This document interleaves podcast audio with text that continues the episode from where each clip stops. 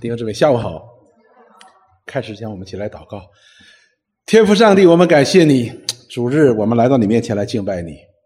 我们是你在基督里所拯救的儿女，我们来敬拜你是应当的。我们也因有如此的特权，我们感恩赞美。愿你带领并帮助我们今天的敬拜，这是你儿女的敬拜。愿你在当中心意满足。并且施恩祝福给我们，使我们得你在在你的敬拜当中能够更加的认识你。愿你祝福我们下边的时间，楼上楼下都交在你的恩手当中，来与我们同在。我们这样祷告是奉耶稣基督的圣名，阿门。我们今天讲的是信心带来的果效的第三讲，就是顺服神的管教。前面我们讲到了，讲到第十二章的时候呢，就告诉我们信心能给我们带来什么，或者说一个有信心的人他会有什么样的表现。前面我们讲到了，相信神的人一定会效法神的儿子耶稣基督，因为这是神在基督里向我们所发的旨意，要把我们磨成他爱子的样子。所以呢，每一个基督徒都会非常的主动的、非常的愿意的来效法耶稣基督神的儿子。那上一次呢，我们讲到了，凡有信心在耶稣基督里的人，凡有信心在神的里边的人，他会什么抵挡罪恶。因为一个人和神之间的关系做出调整之后，那么他和罪之间的关系呢也会做出一个调整。当一个人认识了耶稣基督，认识了神，并他所差来的耶稣基督所显明着上帝一切的美善的时候呢，他就会看到那些丑陋的罪恶，他就会。抵挡这些罪恶，因为他知道这一切不单是神所恨恶的，也真是给我们的生命造成损害的那些，所以我们会主动的抵挡罪恶。尽管有时候呢，我们可能会失败的，但是神会加我们的力量，因为神差派他的爱子来到这个世界当中，就是要将我们从罪恶当中拯救出来。所以，我们依靠我们这位救主呢，就可以抵挡罪恶，不是靠我们自己。那今天呢，我们讲到了信心带来的另一个果效，就是我们会顺服神的管教。所以弟兄姊妹，没有人喜欢管教的。当亚当和夏娃因着犯罪被赶出伊甸园的时候，他们就变得自我为中心，就变得自为自我为中心。我们也可以说把自己就当做神了，自己把自己当做神来顺服。所以，因此你就知道，一个自我为中心的人呢，他是不会接受别人的管教的。所以我们有很多的词啊，就是这个人很固执，这人很自以为是啊，就是这个道理的。所以呢，那么当这些管教来临的时候，或者是责备来临的时候呢，没有人愿意听的。我们想一想，当别人责备我们的时候，我们愿意听吗？不愿意听。但是圣经的的确确告诉我们，真言书。当我们跟年轻人一起查真言书的时候，圣经告诉我们，喜爱责备的人是智慧的人。喜爱责备的人是知道明白自己是不完全人的人，所以这样的人呢是智慧的人。什么样的人不喜欢责备、不喜欢管教呢？就是我是最好的嘛，我不需要被责备，我哪里错了？所以这是亚当生命在一个人身上的一个罪恶的一个特别的表现，就是特别自我为中心，我永远是对的。但是呢，一个真正。神在耶稣基督里所拯救过来的人，是可以看到自己的什么有限的，好像抵挡罪恶一样，他会看到自己的有限。我们没办法抵挡罪恶，我们必须依靠神。同样的道理，当我们走这条属灵的天路的时候，跟随耶稣基督走这条属天道路的时候呢，我们也会发现一件事情：我们身上实际上有很多的毛病的，有很多的毛病的。而这些毛病，或者说这些邪情私欲，哈，是神所不喜悦的。神要借着许多的环境来炼净我们，使我们除掉我们生命当中那些他所不喜悦的，甚至于要通过什么管教？而且这里告诉我们，管教甚至于用鞭打的。真言书当中告诉我们说，欲望人的背，欲望人呐，欲望人的背是为什么预备的？是被鞭预备的，就是等着人家抽他的，就是这个意思。所以你知道，当我们来到这边的时候呢，刚移民过来的时候，我们都面对着一个考驾照这件事情，哈，考驾照这件事情。我我们太多的情况是这样的，有好多的人在国内呢都是开车的，所以来到这边呢，我们会发现一件事情：在国内没开过车的人呢，比较容易通过的；而开过车的人呢，恰恰不太容易通过。为什么呢？因为国内的要求和在这边的要求不太一样。但是我们在国内要求就是反正都习惯了吧，在这边你不自觉就带出来了。比如说一个手扶着车方向盘啊，一个手扶着方向盘啊，在这边人看到你就你就过不去的。所以我们就知道，我认识的一个人呢，他在国内开车开的很好了，他考了三次还没考过去的。为什么呢？每次他都说，就是以前在国内那些臭毛病啊，改不掉，还看什么这个叫什么？这个这个盲点呢？还看什么后视镜啊？连 stop sign 停牌都不看的啊！在这边你不行了。我们基督徒也是如此。尽管我们今天是一个新造的人，尽管我们是在基督里重生得救的人。但是，当我们走这条天路的时候，走这条属灵的道路的时候，我们生命当中那些邪情私欲，我们生命当中那些盈余的邪恶，时时刻刻会有机会就会出来，来拦住我们向前走的。它会吸引我们，它会吸引我们，使我们不能够专注，不能够仰望，使我们的思想会游移，使我们不能够专心来思念我们主耶稣。那么我们今天就来讲顺服神的管教。那么每当在这个时候，神就要需要纠正我们、归正我们。归正的意思就走错了嘛？哎，给你归回来。借着什么呢？借着责备，借着圣灵，借着圣灵所启示的真理来责备我们，来归正我们。如果我们实在是心里刚硬呢，管教就来了。这里告诉我们，鞭都会来的。那么一个真正。相信神的人，一个真正有信心的人，他一定带来一个果效，就是他在神的管教当中，他能够忍耐，并且带着一个盼望。我们一起来看今天的经文，是希伯来书的十二章的五到十三节。首先呢，这里讲到了说，神的管教是父亲对儿子的管教，这个不一样哈，弟兄姊妹。我们管教来自于各个方向的，警察也管教我们，我们读书的时候，老师呢也管教我们。就很多人都会管教我们，我们到到单位里边工作的时候，我们的公司的老板呐、修 r 师都会管教我们。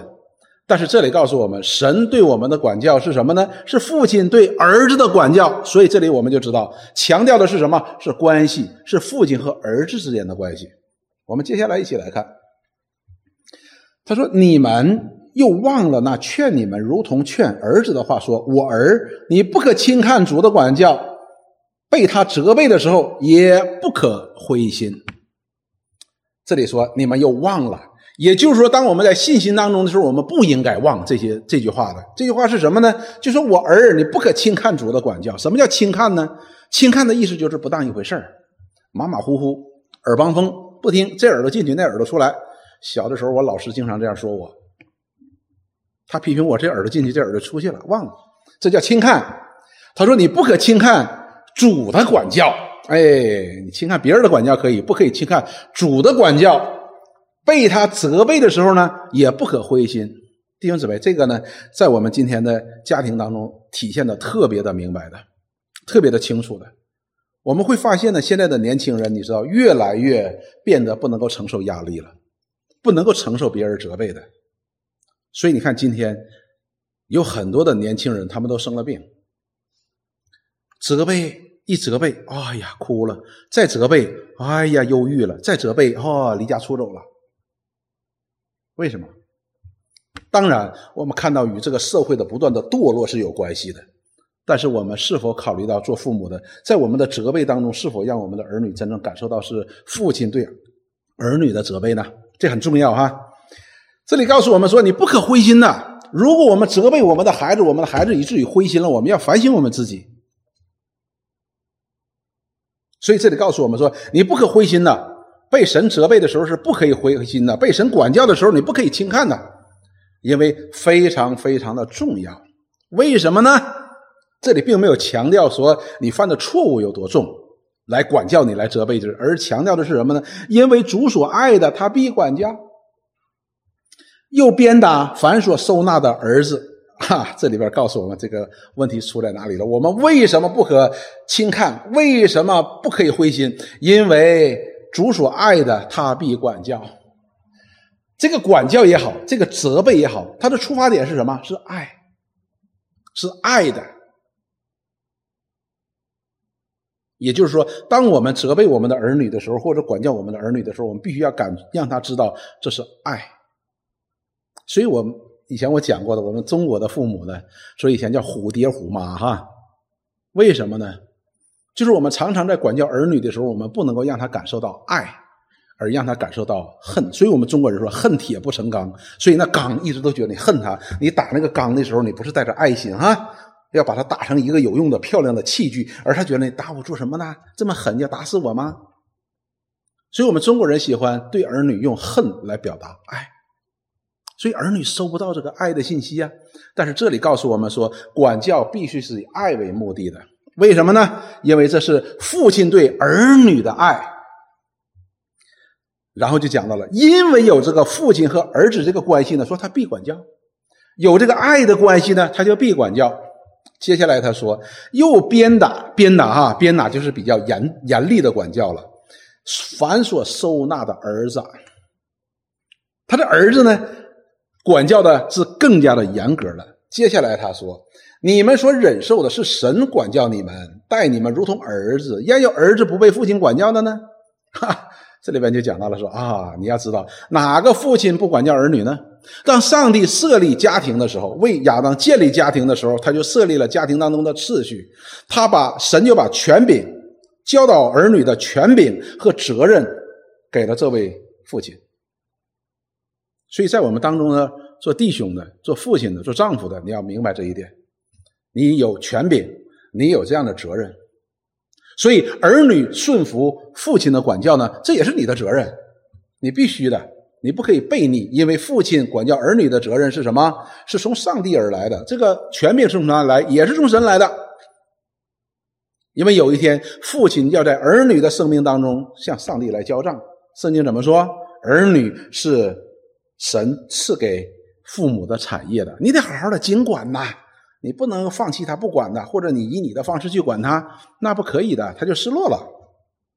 所以这告诉我们说：说你们所忍受的是神管教你们，是神管教你是什么呢？是你父亲在管教你。父亲管教儿子是天经地义的事情，这是神在创造婚姻和家庭当中的时候所设立的法则。他把这样的权柄和责任就给了父亲。所以这里告诉我们，这是一个当一个原则来定下来了。哪有父亲不管教儿女的呢？言外之意，父亲。就是要管教儿女的，不管教儿女反而是失职，反而是神要纠察他的责任的。然后接下来说，管教原是众子所共受的，什么意思呢？所有的儿女都要被管教，没有特例的，没有特例的。你们若不受管教，是就是失子，不是儿子了，哈哈，不是儿子啊。所以我们看到了，能够受父母的管教，表明你是他儿子。我常常给我女儿呢，她小的时候呢，我会给她讲一件事情，因为每次管她的时候呢，管教她的时候呢，她都觉得很委屈的。我说：“你想，爸爸为什么不管隔壁家的那个孩子呢？因为你是我的女儿，所以我才管你。上帝把这个责任、把这个权柄给了我，那我就必须管教你。有这样的管教，恰恰证明你是神的儿女。我们今天看到很多的。”所谓的基督徒在教会当中的，我们看到他们在生命当中那些一直在某个罪里边，或者一直在陷罪、陷在罪里边的，而好像他觉得啊，没有什么事情发生。所以这里边就告诉我们，你要想你是不是神的儿女。如果你是神的儿女，神一定会借着圣灵用他的话来光照你。来显明我们生命当中的罪，使我们自觉羞愧，为罪、为义、为审判，我们自己责备自己，而带来一个悔改。如果我们觉得说，哎，我犯了罪，好像什么事也没有，你要想，这里告诉我们说，神若不管教我们，若不责备我们，我们很可能不是神的儿女。所以我们要小心的。也就是说，这里告诉我们一件事情，什么事情呢？这里强调的是关系。强调的是关系。当我们在耶稣基督里信从了这位上帝的时候，我们就在基督里成为神的儿女了，就已经建立了这样的父与子的关系。圣经告诉我们，神就在基督里允许我们称他为阿巴父，对吧？他也称我们为儿女，就好像约翰福音一章十二节到第十三节所说的：“凡接待他的，就是信他名的人，就是信从耶稣基督的，他就赐他们权柄做神的儿女。”这些经文呢，实际它的真正的力量远远超过我们所理解的。我们做神的儿女，竟然可以成为一个。权柄，你就知道信心有多么的重要。你成为神的儿女，我成为的儿女，神的儿女成为了你和我的一个权柄了。我的权柄说明是我说了算，所以这是非常重要的。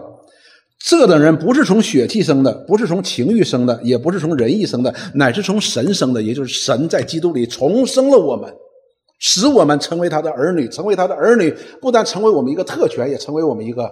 全民，所以这个关系呢，是我们要特别特别留心的。那么，神管我们，或者说神在对我们所做的一切，这是很自然的一件事情，我们没有什么可以推脱的。但是，当我们讲到这里的时候，跟神的关系。因着这个关系而如何的来看待神的管教的时候，神的责备的时候，我们一定要想到一件事情，就是我们曾经的光景是什么样？就是我们不是神的儿女的时候是什么样的光景？我们是上帝的敌人，我们是神的敌人，我们对上帝完全没有尊重。像上一节讲说，我们是抵挡神的，我们每天应该得到的就是上帝的愤怒。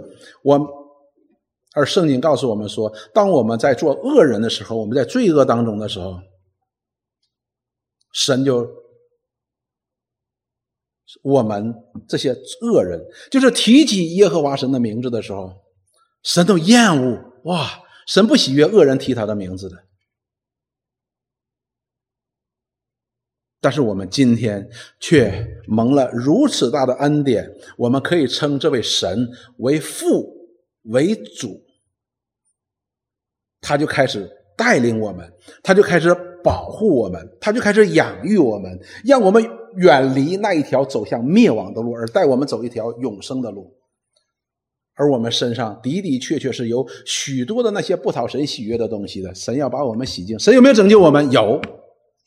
我们有没有永生？有永生。这并不意味着我们得蒙拯救那一刻我们就成为了一个完全人，因为我们依然活在肉体当中。这肉体依然在我们的生命当中发动那些邪情私欲，使我们很多的时候顺服我们的肉体的时候，我们就失败了。我们抵挡罪恶的时候就失败了，但是神就是要借着他的话语，借着他的圣灵加给我们力量，使我们可以除掉我们生命当中这些渣子一样的东西，使我们可以走向什么？走向圣洁。这是我们的父的心意，所以父的心意是什么？是美好的，是美好的。我们一定要清楚一件事情，就是。神，他是我们的父，他要在我们生命当中，让我们所经历的一切都是与我们有益处的，都是有益处的，因为我们是他在耶稣基督里所生的，是他所生的，是他的儿女。以佛所书第二章第十八节到第十九节。这里告诉我们说，因为我们两下借着他被一个圣灵所感，得以进到父的面前，这样你们不再做外人和客旅，是与圣徒同国，是神家里的人了。以前的时候，这些人认为说，哦，上帝是我们的上帝，我们是犹太人，我们是属于上帝的，你们这些外邦人和这是无关系的。但是这里告诉我们。保罗在这里告诉我们说什么呢？说就是借着这位耶稣基督被同一个灵所感，那么我们这些外邦人呢，也可以来到父的面前。是借着谁呢？不是借着我们的民族，也不是借着我们的血统，是借着什么呢？是借着这位耶稣基督，我们可以来到父的面前。说这样，你们不再做外人和客旅，外人和客旅那就是外人嘛，对吧？你说，哎，我住在多伦多，我是多伦多人。但是你到四零一上面，有每天有很多路过、路过的这些人，他们要路过四零一，从要要从多伦多的最西边走向最东边，最东边走向最西边，可能要走半个小时，要走四十分钟，要走一个小时。他只是一个小时的多伦多人，这叫什么？这叫客旅，就是是一个路过的。或者叫外人。外人我们就都知道什么意思了。所以这时候呢，当我们与在基督的里边来到父面前的时候呢，我们就不是外人了，也不是客旅了，我们是与圣徒同国，是神家里的人了。神家里边有许多的人，我们是其中的一员。所以弟兄姊妹，我们要知道，我们与罪的关系有一个新的关系的时候，我们和神之间也会有一个新的关系。当我们和神之间有个新的关系的时候，我们和罪也有一个关系，这是相联系的。但是我们今天真的是知道，我们和已经是与圣徒同国了，他是我们的父，是我们的主，我们是他草场的羊，是他的百姓。所以，当他管教我们的时候，当他去责备我们的时候，我们应该做的是什么呢？应当是做的是顺服。所以，凡有信心的人，面对这样的管教呢，他都知道这是与我有益处的，是我爸爸在管教我。接下来说，因为凡被神的灵引导的，这是罗马书第八章十四节到第十五节。因为凡被神呃神的灵引导的，都是神的儿子。也就是说，神凡是神的儿子，或者说凡是信从耶稣基督的人，都要被神的灵引导。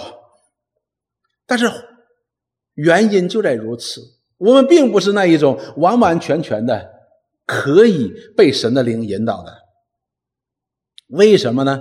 因为很多的时候，我们的心里边、我们的思想当中，我们知道神的引导是对的，我们知道神的话是对的，圣灵的引导是对的，但是我们这个身肉体呀，就是不听话、不服管，我们更多的时候是顺服我们的肉体，但是。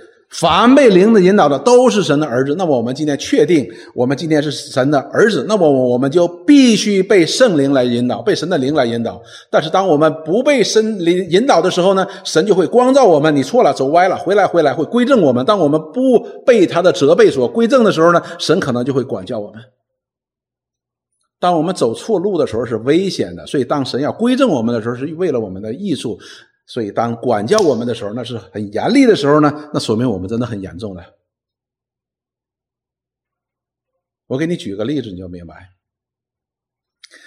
我曾经看到过一起车祸的，这起车祸呢，实际上也没有发生车祸的，而是什么呢？而是差不多要撞上的时候呢，另外一个人把另外一个人拿脚给踹到一边去了，而那个人摔到马路上之后呢，他的腿骨折了。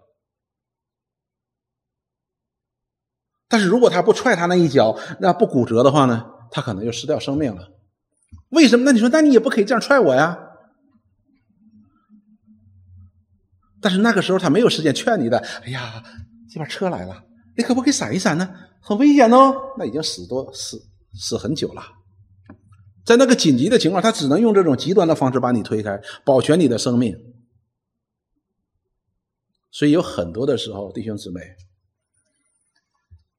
我们被圣灵引导的时候呢，我们不要把自己想象成为一个完全顺服的人，因为我们依然活在我们的身体当中。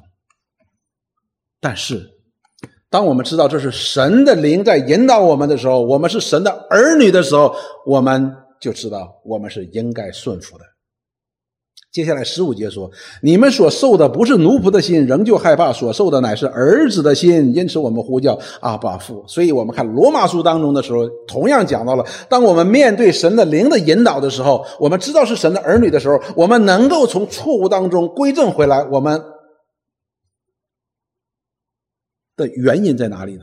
就是我们相信，我们是在基督里边是神的儿女。那么我们就相信神对我们的引引导呢，一定是对我们好的。你知道，明白这一层关系哈是极其重要的。神责备我们，神管教我们，是以他完全的公义和完全的圣洁要带领我们。那么我们如何的来面对这些责备，面对这些管教的话呢？我们不仅仅是可以顺服。我们看大卫。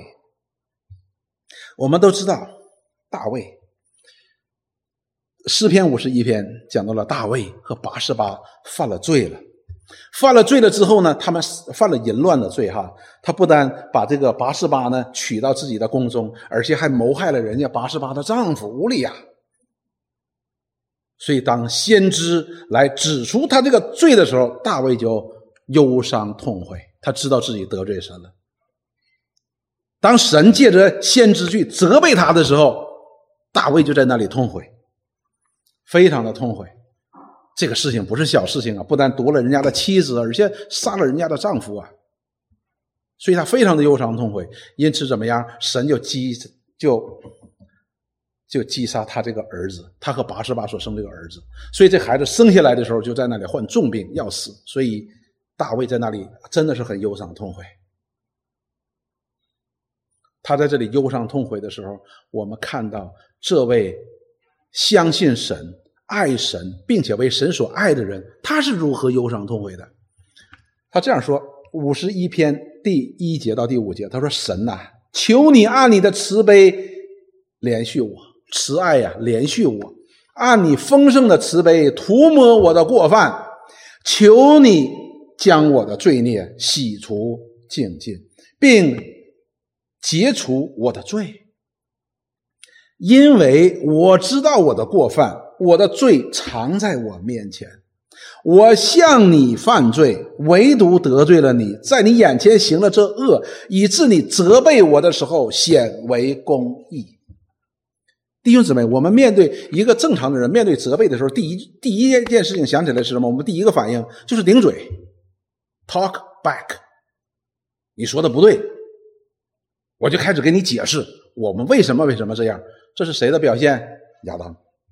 当神责备亚当的时候，亚当怎么说？这事不怪我啊，就怪这个人，怪你所给我这个女人，没有她什么事都没有的。但是大卫在这里说：“当你责备我的时候，显为公义。”什么意思？大卫说：“你说的对，是我错。”接下来说：“判断我的时候，显为轻正。”当神把这个判断放在他面前的时候，你是正的。接下来说，我是罪孽里生的，在我母亲怀胎的时候就有了罪。这是一个真正有信心的人面对神的责备和严厉的管教，他应该有的态度。如果我们读诗篇五十一篇，一直从第一节一直读到最后的时候，那里边出现字数最多的是什么？求你。他没有说这事不怪我，你看这个这个这个这个没有的。他说：“我求你，求你，你不但要显明我的罪恶，你要除掉我的罪恶。”最后他说：“求你给我造一个清洁的心，你给我一个正直的灵，你不要离开我，神。”那么我们就知道，亚当这位大卫有信心的人，他知道面对神的责备和管教的时候，最后他这个儿子死了。面对这样的责备和这样严厉的管教的时候，他还要求神的怜悯，他要求神的怜悯，他没有去顶嘴，而是以神为义，以神为正确。为什么？他知道神是清正的，神是神对他的责备呢，对他的这样的管教呢，是与他有好处的。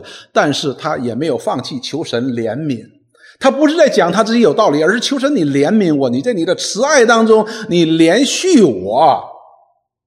我的罪是摆在这里，实实在在的。我的罪天天都摆在我的面前，真的是。但是还是求你来怜悯我，而不是在上帝面前找出各种缘由来推脱他自己的责任。因为他知道，神责备我的时候是显为公义的，判断我的时候是显为清正的。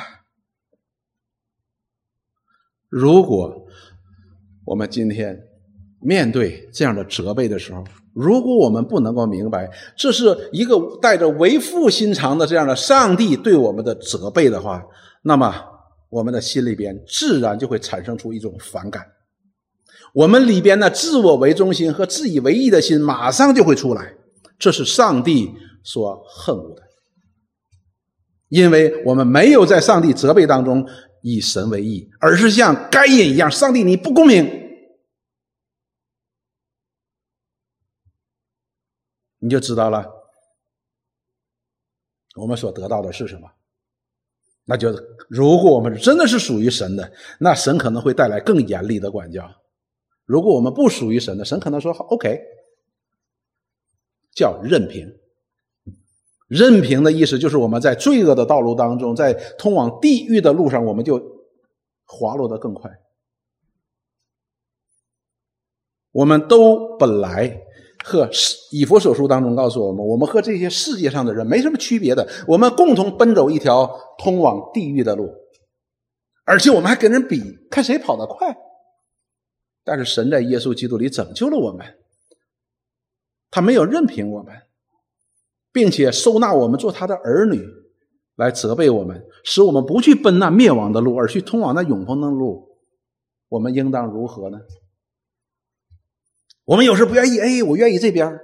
上帝管教我们，上帝责备我们，我们难道不应该以为这是从父所来的爱吗？当然。所以，认清楚这样的关系，对我们来认识神的从神而来的管教与责备呢，是非常非常有益处的。我们东北人有一句话，这句话叫什么呢？东北话哈。如果有谁说我们的时候，我们通常这样说：“你谁呀？你凭啥说我？你我爸呀？”我们这样说，所以我们东北人说了是讲，只有我爸才能说我，别人不能说我。那么接下来我们就看与生身的父母的管教有什么不同？不同对比哈，第九节到第十一节。再者，再者的意思就是你要知道你的父亲，你和神之间的关系是父亲和儿女的关系的。你父亲来管教你，来责备你，这是正常的，这是他的责任，这是他从神那里所领受的责任和权柄，你必须要接受的。接下来说，再者。我们曾有生身的父管教我们，我们尚且敬重他，何况万灵的父，我们岂不更当顺服他得生吗？他就举个例子，说我们在这个世界当中的时候，我们有个父亲呢，我们每个人都有个父亲啊，生身的父亲。这个生身的父亲管教我们，我们都敬重他的，这个是必须的，因为一个父亲是从神那里领受的权柄和责任，在教养我们，所以我们都敬重他的。哪里有不敬重父亲的呢？然后说，何况玩鹤来对比万灵的父，就是我们收纳我们做儿女的这位上帝，我们的父，我们岂不更应当顺服他得生吗？哎，这里边不单讲到说敬重，而顺服，顺服是敬重的表现哈，顺服是敬重的表现。你不能说我敬重你哈，但是我不顺服你，那不可以的。顺服是敬重的一个表现。这时候呢，他就提到了一个敬重。更高的层次了是什么呢？是顺服。我们要不要敬重我们的父亲？当然要敬重，但是我们是否要完全顺服我们的父亲呢？不一定啊，因为我们的父亲不完全。当然，这并不一定说，哎，爸爸，我告诉你哈，我告诉你，你说的对的，我就顺服你；顺服不对的，我也不顺服你。但是我告诉你一件事情是什么呢？就即便我们的父亲在管教我们有缺失的地方的时候，不符合真理的时候，我们可以不顺服，但是我们必须要尊重。听懂没有？当然，如果我们的父亲他是认识真理的，能够在真理教养我们，那我们当然要完全的顺服。而且我也相信一件事情：做父母的他总是。用在他的理解的范畴之内，能够把最好的来养育儿女的哈。我不是在鼓励你们不顺服父亲，而是我要你看到这里边的区别。而对于这位万灵的父，他讲到的是顺服，为什么呢？因为他是完全对的，他是绝对公义的，他不会错的。所以你只要顺服就好了，这就是对上帝的一个尊重。而顺服神所得到的是什么呢？是得生，这生啊。生相对的是什么呢？就是死啊！我们的父母不能够给我们永生，不能够给我们的永生，但是却可以引导我们走一条正确的路，来教养我们。但是这位万灵的父以他绝对的公义和绝对的圣洁，他要领我们走一条什么？走一条可以有永生的路。我们岂不更应该去尊重他？然后接下来说，生身的父都是暂时随己意管教我们。对呀，我们的父母，如果他们是认识主的，他就按照真理来带领我们。但是呢，如果不认识真理呢，他是随己意。但是呢，虽然是随己意，但是呢，也不是以恶的心来带我们哈，依然是以一个父亲的心来照管我们。他说：“唯有万灵的父管教我们，是要叫我们得益处。”哎，这里并没有否定前面说我们的父亲随己意管教我们，不叫我们得益处哈，不是的，也是让我们得益处。但是这个益处呢，是在我们父亲的生命当中以为的益处，明白？但是神给我们的益处是真益处，这个益处是什么呢？就是使我们在他的圣洁上有份，就是前边得生的意思，就是神将我们拿出来，带领我们洗净我们，然后带领我们成圣，就是归给他自己，成为神的儿女。所以这是相同点和不同点。我们的父母呢，也是他以他在他理解的范畴之内，能够把最好的。那个好处给我们，这是没错的。但是呢，神呢是以他绝对的公义、绝对的正确来带领我们，目的是什么呢？是要洗净我们一切的罪，成为圣洁，归给他。这是不同的。这个生呢叫永生，所以我们的父亲、父母呢照顾我们，也是希望我们能够身体健康，每天有平安，能够长大成人，是不是？成家立业，子孙万代，是不是？也是的。但是却不能给我们永生，所以我们顺服这位父，比我们顺服我们在肉身的父里边得到的呢，更是不一样的。它是永恒的。然后呢，接下来说，反管教的事儿，当时不觉得快乐。是啊，管教的时候，从神而来，从人而来的管教呢，我们都不会觉得快乐的。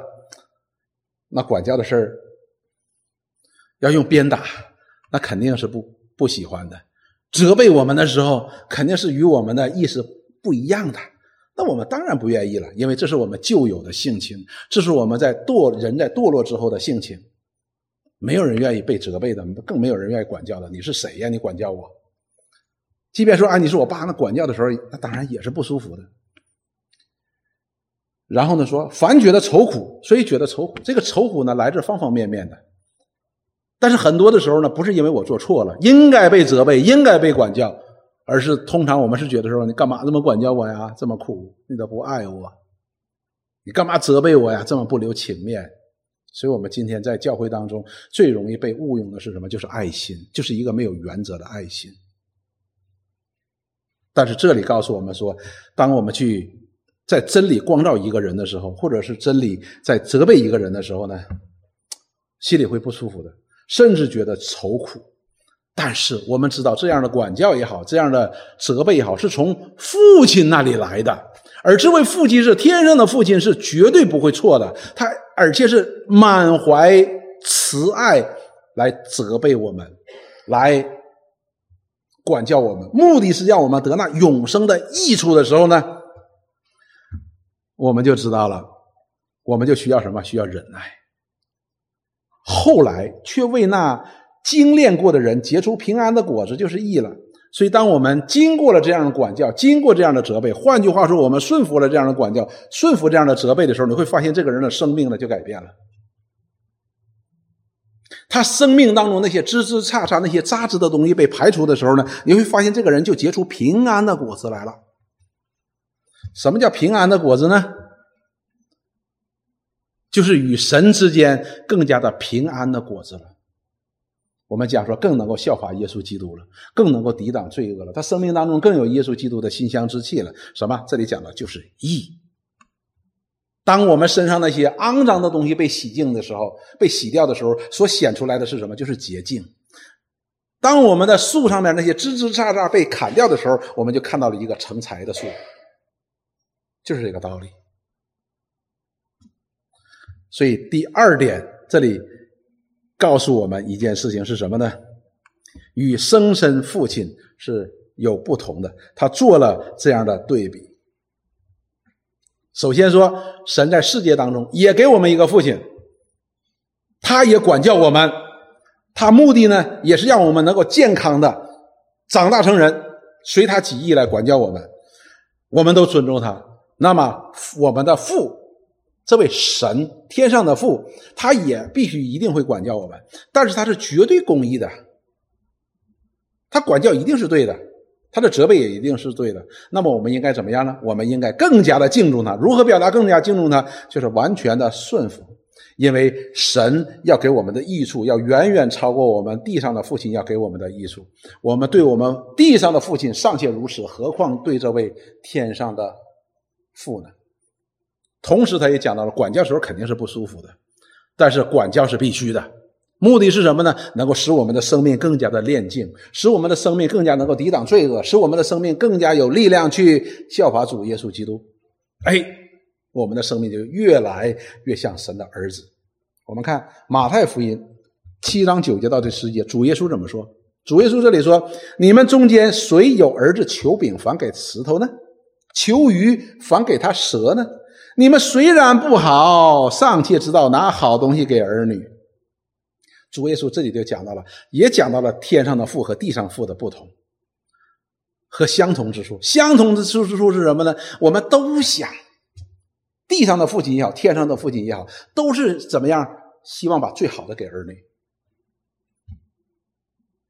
那么我们知道，我们的父亲要把最好的给我们，我们尚且敬重他，尚且顺服他。那么这位天上的父呢，也是如此，他也要把最好的给我们，而他要给我们最好的是什么呢？他说：“岂不把更好的东西给那求他的人吗？给我们什么？什么什么给我们了？前面我们看到了，就是与在他的圣洁上有份，圣洁上有份，就是我们归于他的意思。我们讲到了什么是圣洁？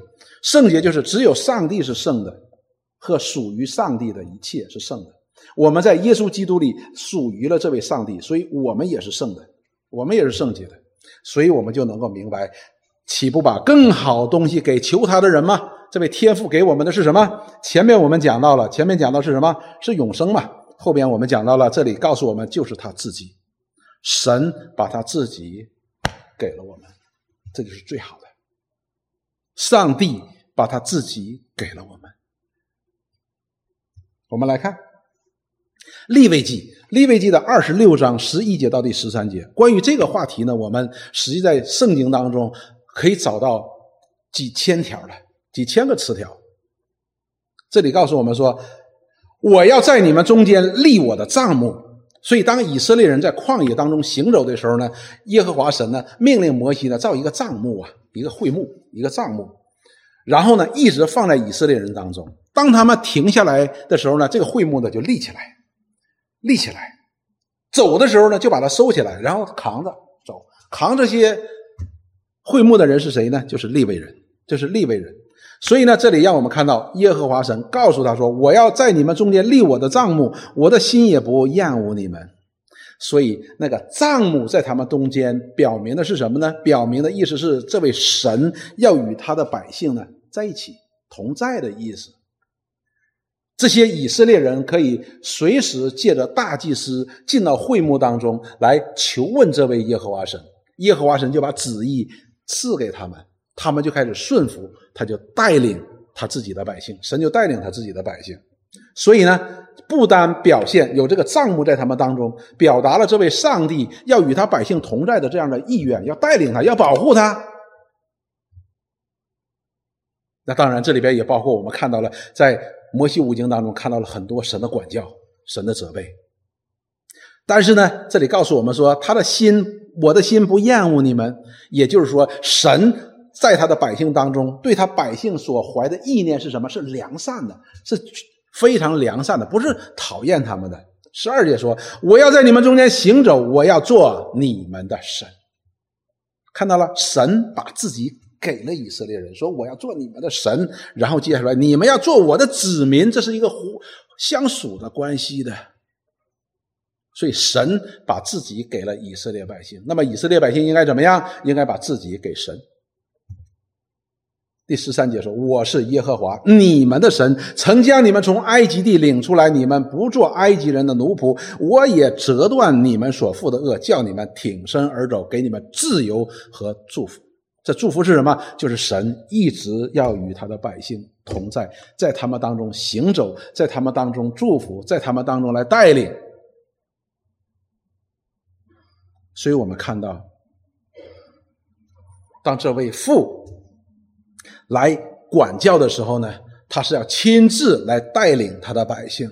带领那些他说喜悦的人，带那些带领那些相信他的人，带领他的百姓走一条什么永生之路，归给他自己的路是一条圣洁的路。而走这条路的当中，我们读摩西五经的时候，我们看到以色列人走的歪歪扭扭，今天抱怨，明天指责，后天要打死摩西，最后说：“哎呀，耶和华神，我不要你了。”耶和华神就不断的在责备他们，对不对？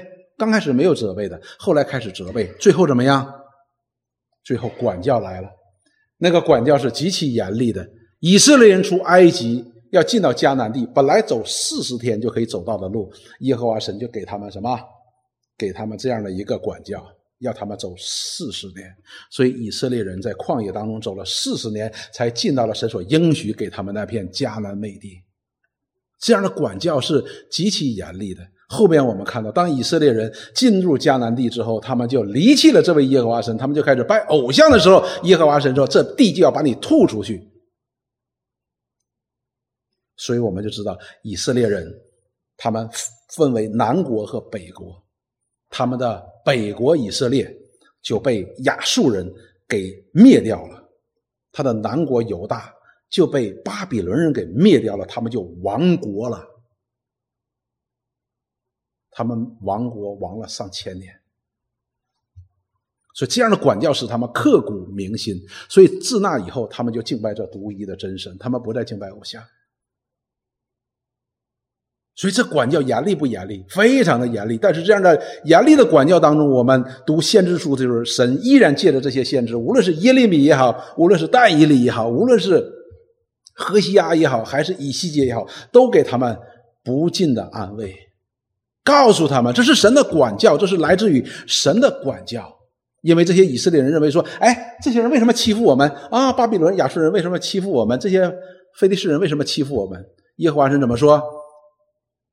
你们的敌人，你们与你们作对的不是巴比伦人，与你们作对的也不是非利士人，是你们先祖的神耶和华。因为耶和华神是耶和华神兴起了亚述人，兴起了巴比伦人，在严厉的管教这些以色列人，他们就被掳到列国，成为列国的奴隶。这样的管教是很严厉的，但是神依然告诉他们说：“你们不会使你们失去盼望的。有一天，他要把他的百姓从列国当中招聚回来，重新建立以色列神的国度。”有没有实现？有实现。所以弟兄姊妹，这里让我们看到，神他要与他百姓同在的，他要把自己给他的百姓，他要把自己给他的百姓，他要是把这些百姓洗净来了，归给自己的。那在这个洗的过程当中，他要给我们圣洁的时候，就要洗掉我们身上那些所有的不圣洁的，不仅仅需要责备的。有时候需要管教的，好像管教以色列人一样。那么我们当如何回应呢？我们永远要相信一件事情，要在信心当中知道，这是神要把最好的给我们。因为世界上的父亲尚且把最好的给我们，何况这位父呢？何为况这位天上的神呢？所以耶和华神一直在强调两件事：他是以色列的神。第二件事情是什么呢？以色列是属于耶和华神的。出埃及记十五章二十五节、二十六节，我们选了两章经文，这里来看。摩西呼求耶和华，耶和华指示他一棵树，他把树丢在水里，水就变甜了。这是指到以色列人出埃及的时候，他们来到了一个地方叫马拉，来到地方马拉，他们都渴的不行了，没有水。马拉那地方有水的，但是那水是苦的，不能喝。随着以色列百姓就抱怨说：“这水，这这水不能喝呀！摩西，你给我们领到这儿来做什么呢？为什么不给我们领到一个好的地方、有水的地方呢？”那摩西呢就开始求耶和华神说：“这没有水了，大家都渴得够呛，怎么办呢？”那么耶和华神就指示摩西说：“你把一棵树丢在水里，水就会变变甜的。”所以摩西呢就把那个树砍下来丢在水里边，本来是苦的水，就变甜了，所以他们就喝了。他们大家就高兴了，然后呢，耶和华神就做一件事情，耶和华在那里为他们定了律例典章，在那里试验他们，所以为他们定了律例典章，就是为他们定了一些规矩、生活的原则，定了一些原则，目的是什么呢？试验他们。我们看为什么说试验他们呢？耶和华神又说：“你若留意听耶和华你神的话，又行我眼中看为正的事儿。”留心听我的诫命，守我一切的律例，我就不将所加在埃加与埃及人的疾病加在你身上，因为我耶和华是医治你的。你知道耶和华神的律例，他也好，他的解典章也好，他的诫命也好，每一项都是指责我们生命当中那些罪性的，都不会让我们觉得舒服的。但是为什么他要赐下这样的诫命、律例、典章呢？说要试验你，要试验这些以色列人。如何试验这些以色列人呢？就是这些以色列人。当他们去犯罪的时候，违反了这些律例、这些典章、这些诫命的时候，不但显出了这些以色列人，你看你是罪恶的，你是罪恶的，同时也明白让他们知道一件事情：你们是不愿意顺服你们的神的。所以，当神借着他的律例、他的简章，就是今天借着真理、借着真道、借着圣灵、借着圣经来显明、来责备我们的时候，我们要会觉得愁苦的。为什么呢？因为每一件事情被责备的时候，都是我们错的地方。没有人愿意显明并被责备的，我们生命当中错误的。但是，神之所以把这些律例、典章、诫命，赐给以色列人，或者说赐给我们，今天我们，或者说他来责备我们，来管教我们，目的是什么呢？是要医治我们。弟兄姊妹，我们都得了病了，我们都是病人。我们的病是什么病呢？是罪的病。而这罪的病呢，不但可以使我们的。肉身生命死亡，也可以使我们的灵性生命呢也会灭亡的。但是神要医治我们，不但医治我们的身体，也要医治我们的灵魂，使我们的灵魂不致灭亡，可以反得永生的弟兄姊妹。这是神要在这样的管教和责备当中所要给我们带来的益处。任何一个相信。上帝的人，在相信他儿子差来耶稣基督的人，他都知道，他都应该明白，他又呢都应该学习，更应当顺服。为什么呢？因为他知道，这一切都是与我们有益处的，这都是给我们最好的。这是每一个要与神同行的人，要在神里边得蒙祝福的人，应该做的，应该知道的。以佛所书第二章当中告诉我们说，神在耶稣基督里赐给我，曾赐给我们各样的属天的福气。只是这些福气呢，与我们这些败坏的属肉体的生命呢是相冲的。比如说，神要我们学习彼此相爱，但是我们的旧有的生命当中的属性是什么？我们都是自私自利的。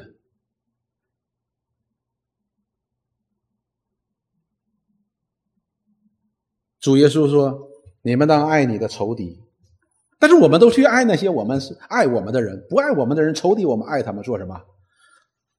对不对？对待敌人，迎接他的就是猎枪嘛。对待敌人就像秋风扫落叶嘛，是吧？但是主耶稣的确告诉我们说：“你要爱你的仇敌，不要咒诅，只要祝福。”所以你知道。如果我们真的有人得罪我们，我们心里边生出了怨恨，神就会责备我们，神就会责备我们。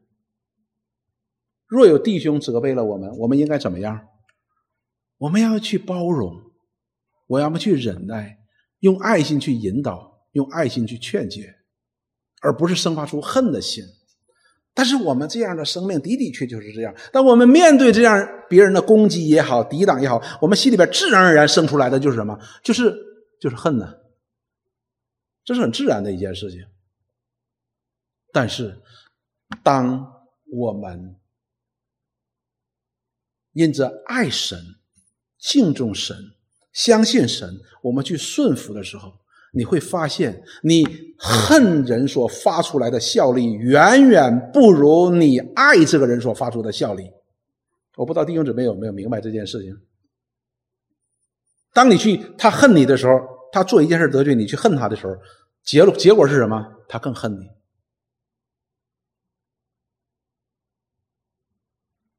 反正就没有什么结果，你恨他，他恨你啊，你不理我，我不理你，最后成为仇敌。但是当你按照基督的命令去爱他的时候，你会发现，就会使他自觉羞愧，他就会得到一个益处。你不但你自己从这样的神所不喜悦的恨恶当中出来，而且把那个人也从恨当中怎么样拯救出来了，他就会爱你，他就会找你。哦，对不起，是我得罪你。你看，两个人都得到益处，但是这偏偏不是我们愿意做的。所以，让我们看到这里边出埃及记这里边同样告诉我们一件事情，就是神。不单他要做我们的神，他要借着律例典章来显明我们身上那些他所不喜悦的，并且借着这样的责备、这样的光照、这样的责备、这样的管教，除去我们生命当中这一切不好的东西。为什么呢？因为我们是在耶稣基督的救恩里边是属于神的，他做我们的父，他一定会管教我们的。彼得前书第二章的第五节。这里要告诉我们说：你们来到主前，也就像活石，被建造成为灵宫，做圣洁的祭司，借着基督耶稣啊，耶稣基督奉献神所悦纳的灵祭。哇，这个不简单的一件事情啊。这里告诉我们说，我们来到主的面前，像活石一样，被建造成为一个灵宫。灵宫是什么？就是圣灵所住的宫殿哦，就是神要把他自己给我们。他要住在我们的里边，所以，我们这个身体，我们这个生命，应该是怎么样一个灵宫呢？一定，上帝要把我们建造成为一个圣洁的这样的一个宫殿，才适合他去居住，因为他的灵就是圣洁的。那岂不要他把我们的、把我们的这个身体和我们的灵性打扫干净、干干净净的，适合主来居住的，就好像你搬家一样。当你去搬一个家里面，你要不要打扫干净？当然要打扫干净。你要不要按照你的标准去装饰一下这个房间？当然要。上帝也是如此。当上帝他要住在我们里边的时候，他也要把我们洗的干净，把我们整理的齐整，一切都是按照他的旨意。那些没有他的、不按照他的旨意，他就要借着责备、借着管教、借着光照，使我们可以把他按照他的方式，能够建立成为一个灵宫。在那里边所献的祭才是神所悦纳的，所以弟兄姊妹，上帝对我们的无论在他的责备当中，在他的管教当中，他的本意都是完全良善的，都是为了我们可以得到益处，可以使他住在我们的里边。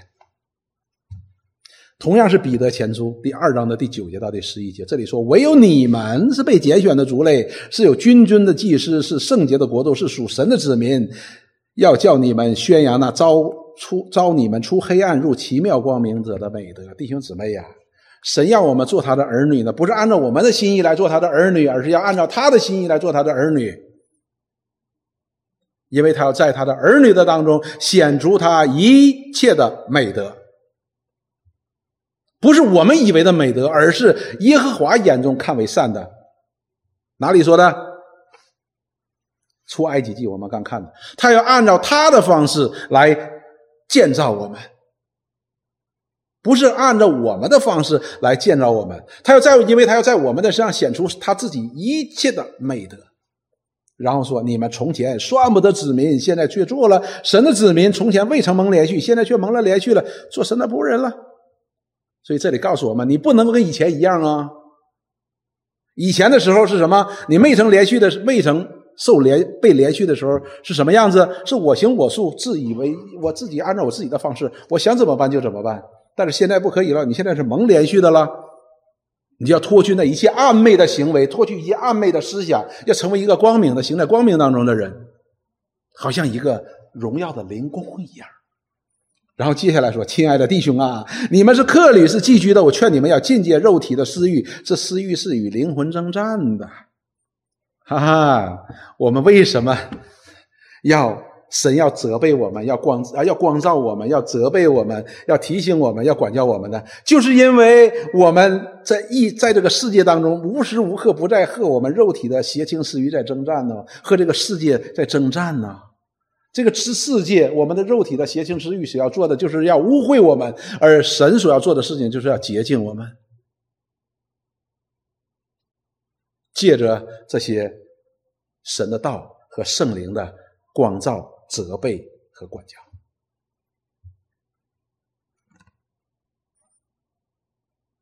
所以弟兄姊妹，我们对我们地上的父亲，我们有这样的认识，他一定是把最好的给我们，在他的认知范围之内，他一定把最好的给我们。何况这位父呢？父给我们的最好是什么呢？天上的父呢，就是他自己。但是他要住在我们的里边的时候，他必须按照他的心意，把我们打扫干净，成为圣洁，合乎他的居住，合不合道理？合道理。除非你不想要。那么，我们地上的父母管教我们的时候，虽然我们心里不舒服，我们都要尊重他的，要给他完全的尊重的。但是，何况这位完全公义、完全公义的意思就是完全正确的、完全正确的圣洁的上帝，他要把我们归给他自己，有这样最美好、最良善的目的，不使我们灭亡。那我们我们岂不更应该给他完全的顺服吗？应该不应该？当然是应该。但是这里也讲到了，可能是不舒服的，但是不舒服要靠着主，我们必能够重新得力的。所以我们在面对这一切的时候，我们应该坚定信心，我们一定会重新得力。在我们的生命当中经历了这一切，神的提醒、神的光照、神的管教之后的话呢，责备之后呢，我们就会成为一个更加。圣洁无可指责的人，使我们更加的得力哦，不是让我们就瘫下去的。我们看十二节十三节，他说：“所以因为前面这两项，我们跟神之间的关系是父与子之间的关系，而父要管教我们这一切的管教，目的是什么？使他能够更好的住在我们的里边，使我们更加像他的儿子。所以你们要把下垂的手、发酸的腿挺起来。”因为不容易的，在经历这一切的责备啊、管教之后是不容易的。但是呢，神的目的不是让我们就瘫下去了啊，我们就丧失了志气，不是的，而是让我们应该能够把下垂的手、发酸的腿再次挺起来，使我们更加的有力啊，使我们更加有力。所以我说，当神光照出来我们的罪恶的时候，或者说他责备我们、管教我们的时候，神不是要羞辱我们，神不是要羞辱我们。神是要祝福我们，所以我们要正确的看待从神我们的天赋那里而来的责备和管教。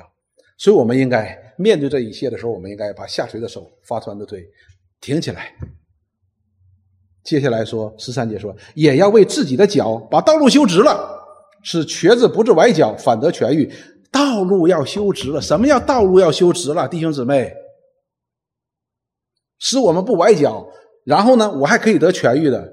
你路走对了就对了，因为我们人都喜欢走我们自己的路，而神要带领我们走他的路。我们之所以需要被提醒、需要被责备、需要被光照、需要被管教，就是我们常常要走歪路的。我们常常要走歪路的。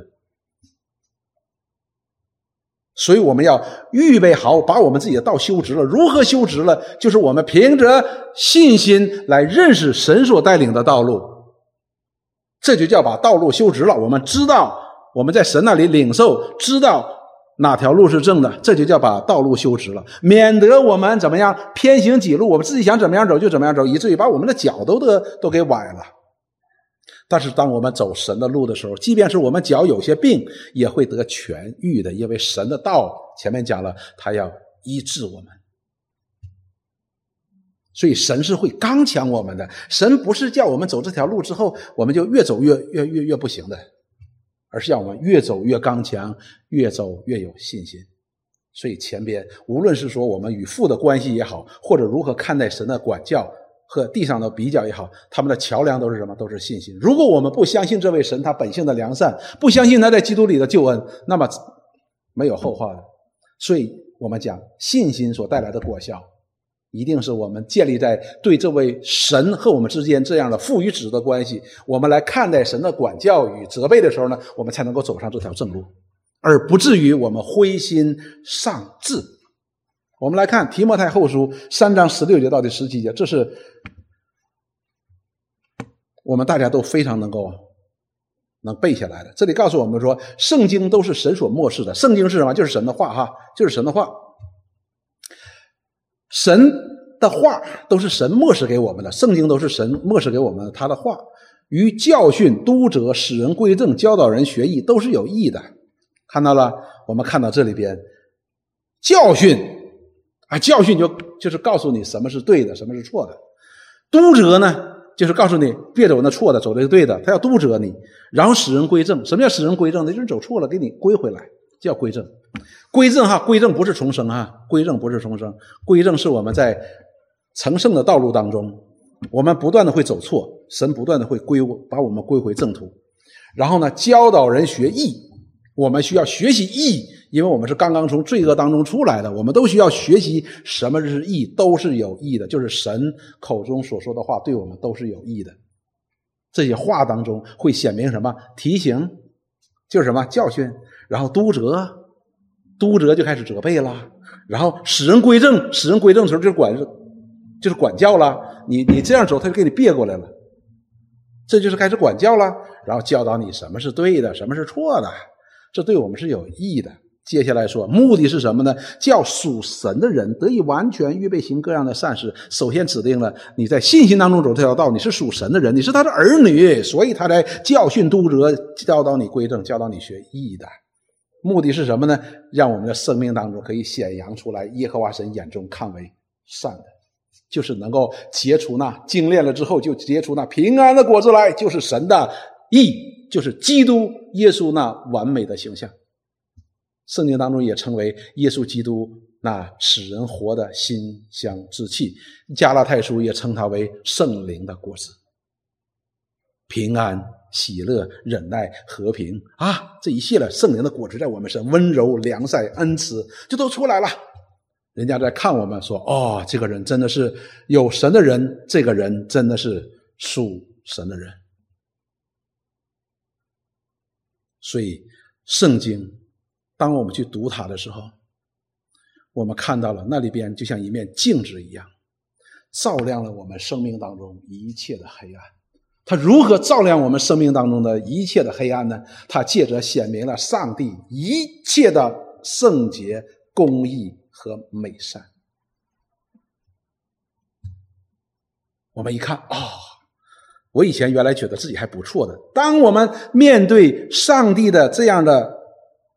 话语的时候，启示的时候，我们才发现，原来我没有像我想的那么好，甚至于我觉得自己挺可恶的。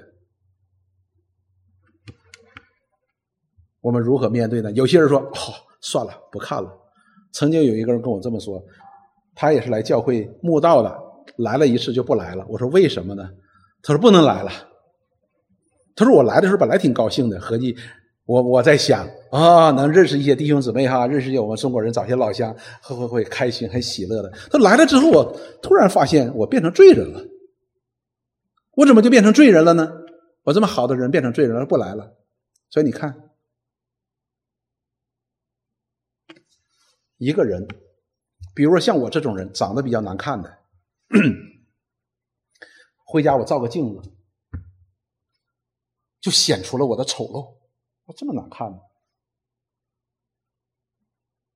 我就把所有的镜子都拿走，我是否就变得漂亮了呢？所以圣经管这叫自欺。当神绝对的公义、绝对的圣洁显明出来我们的不义，或者说我们的邪恶、我们的不圣洁的时候，我们应该以怎样的态度来面对呢？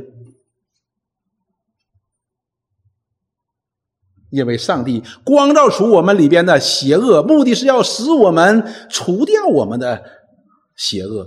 他照明了我们里边的不圣洁，他要使我们圣洁，因为他要住在我们的里边，因为他是要做我们的父，要做我们的主，他要称我们为他的儿女。我们要不要？把这个圣经就移开，算了，不照了，好像我把镜子移开一样。镜子移开，并不能够使我变得更加的漂亮。同时，同样，我们把这能够显明我们里边一切的罪业和不义的圣经移开的时候，不会救我们脱离罪恶。我们依然要在罪恶当中怎么样灭亡的？诗篇一百零三篇第二节到第五节，这里说：“我的心呐，你要称颂耶和华。”所以这个人他要称颂耶和华。他说什么呢？不可忘记他一切的恩惠。这些恩惠包括什么？也包括提醒、责备和管教。这是恩惠呀！他赦免你一切的罪孽，医治你一切的疾病，他救赎你的命，脱离死亡，以仁爱慈悲为你的冠冕。他用美物使你所愿的得以知足，以致你如婴返老还童。所以我们看到了上帝。他在耶稣基督里向我们显明的是什么？是他莫大的恩慈和良善。但是我们却常常以我们的志意、以我们的骄傲去抵挡。所以圣经称罪人为愚昧的人，用普通的话说，就叫不识好歹的人。以赛亚书四十章二十八节到三十一节。耶和华神对那个时候的以色列人，那时候以色列人正处在很混乱的时期，这样说：“你岂不曾知道吗？你岂不曾听见吗？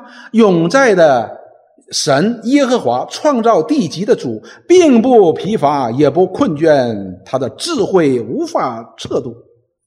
所以你要去思念这位神是怎样一位神。”接下来说，疲乏的他赐能力，软弱的他加力量。就是少年人也要疲乏困倦，强壮的也必然跌倒。但那等候耶和华的必重新得力。所以当时以色列国是非常非常混乱的一个国家，以色列人呢似乎都软弱了，都离神远了。但是耶和华神鼓励他的百姓说：“你要思念一件事，你要思念你的神是怎样的神。”人。的确的，他是疲乏的，他是困倦的，是不完全的。但是你要思念你的主是完全的，你思念你的主是刚强的，他必在你回到他面前的时候赐给你刚强，赐给你能力。甚至于这里告诉我们说，少年人都会疲乏的。我们认为少年人呢，通常都是精力极其充沛的。但是这里说，少年人他有疲乏的时候，但是耶和华神必绝不疲乏的，他要赐给人刚强，赐给人力量。他要使人重新得力，就好像说如鹰展翅上腾。你知道鹰啊，它那展翅上腾的时候，你留心看呐，啊，非常漂亮的。那是一种力量的展示啊。当你去飞机场的时候，你看专门有一帮人，那里边会有很多的人。一帮人喜欢看什么？喜欢看飞机的起飞。另外一帮一拨人喜欢看什么？喜欢看飞机降落。所以这边一拨人，这边一拨人。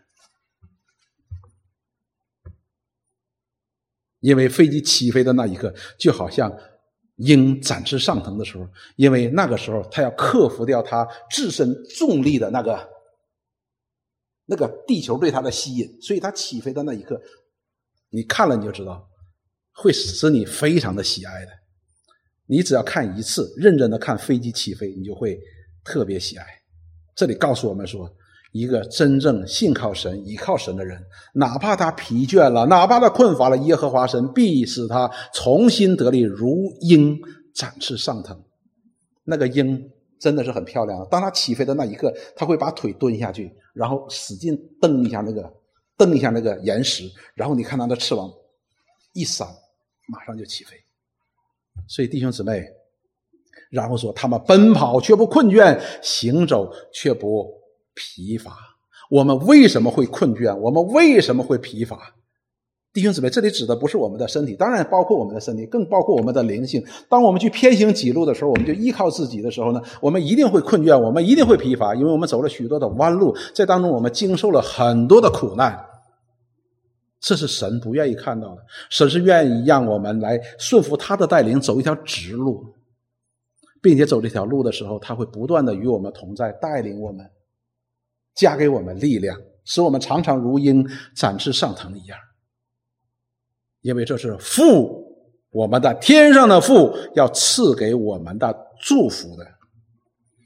哥林多后书十二章九节到第十节，保罗呢是神所拣选、主所拣选的，并且重用的使徒，所以我们大家都很喜爱他。神借着他来启示了圣经真理，所以呢，保罗呢他说他的启示很大的。神借着他的启示是很大的，但是呢，他身上有一个刺，这个刺呢一直在折磨他，这个刺啊一直在折磨他，所以呢，他就求神说：“你把这个刺给我拿掉吧。”这个刺呢，保罗并没有说是什么，但是呢，这个刺呢，却一直在折磨他，一直在折磨他。所以他三次求主说：“你把这个拿掉吧，这个真的是太不舒服了。”那么主耶稣是如何回答他的？第九节，《哥林多后书》第十二章第九节，他对我说：“就是主耶稣对他说，我的根恩典够你用的，因为我的力量在人的软弱上显得完全。”我们为什么骄傲？我们为什么自大？我们为什么自义？我们为什么自我为中心？就是我们觉得我们自己是充足的，我不需要神，而实际上所带来的是什么呢？我们却是疲惫不堪，是吧？我们听到那些歌曲当中，就就就就就就能够听得出来，人生的道路多么漫长啊！为什么漫长呢？就不舒服吗？但是。在主的里边，主耶稣面对有一个刺一直在折磨的保罗，告诉他说：“你不要把这个刺拿走，不会把这个刺给你拿走。为什么呢？因为神的恩典是够你用的，因为神就是要在这些软弱的人身上，他的能力呢才能够显得完全。弟兄姊妹，很多的时候我们自以为我们是刚强的，实际上是因为我们不认识我们自己。”我们自以为刚强，那是因为我们不认识神的刚强，所以我们觉得我们不需要这样的恩典，这是我们所犯的大忌，这是不信的人才讲到的。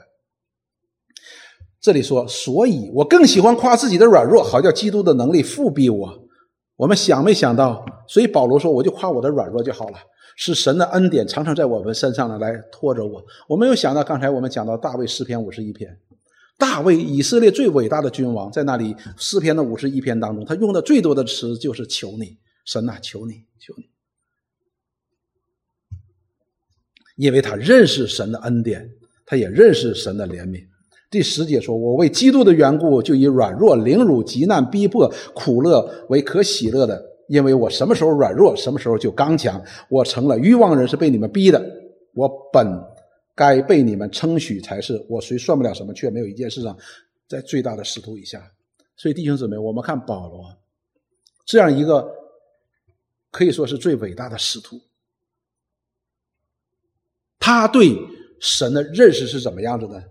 就是承认自己的软弱，这样神的刚强、神的能力就能够常常庇护着他。我们今天也是如此。如何保罗如何显明他的靠着神的恩典呢？就是借着他的顺服，他在任何的环境之下，哪怕是在自己的这样的一个苦痛的当中，他依然忍耐、等候、依靠、顺服。所以保罗在这里说，神主的恩典在他的身上呢，就一直在复辟着他，一直在复辟着他。所以，我们的顺服就表现在这里。顺服不顺服的表现在哪里呢？不顺的表不顺服的表达就是依靠自己嘛。所以，弟兄姊妹，我们要非常非常的小心。我们若说我们是信神的，我们若说耶稣基督是我的主，是我的神，那么我们就必须在基督里有这样顺服神的。责备和管教，因为这是父对儿子的管教，对父对儿子的责备。尽管我们可能是不舒服，但是这是却是为了我们的益处。他要把我们借着他的道洗净，不断的洗净，洗去我们身上一切的污秽，使我们成为圣洁，归给他自己，毫无指摘。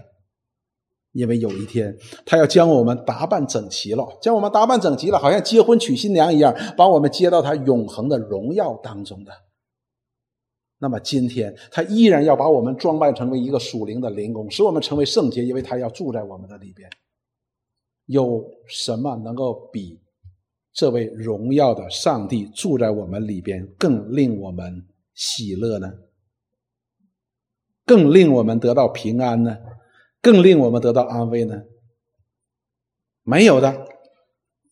我们即便是在这世上，我们得到了所有人都羡慕的东西。羡慕的东西，但是我们总有一天还会失去。但是这位神当他住在我们的里边的时候，他就要与我们同在，直到永远。这是我们能够顺服的一个根基的。我们一起来祷告，亲爱的主，我们感谢你。你说，你管教我们是像父管教儿女一样的。你拆毁，你也必建造；你拔出，你也必栽种；你打伤，你也必尝果。因为这一切都出于你良善的本性和良善的旨意。你这旨意已经在耶稣基督你的爱子里边向我们显明，因为他为我们受了一切的苦。受了你的咒诅，受了你的离弃，因此我们今天才有平安。主，我们焉有不敬重、不顺服你的管教和责备的道理呢？愿你帮助我们，使我们可以在你的真道上边，借着你真理和启示真理的圣灵，我们可以不断的归正，我们可以不断的被督责。使我们走的每一步路都是你所喜悦的，能够显出你恩典的荣耀的。我们感谢赞美你，祷告奉耶稣基督圣名，阿门。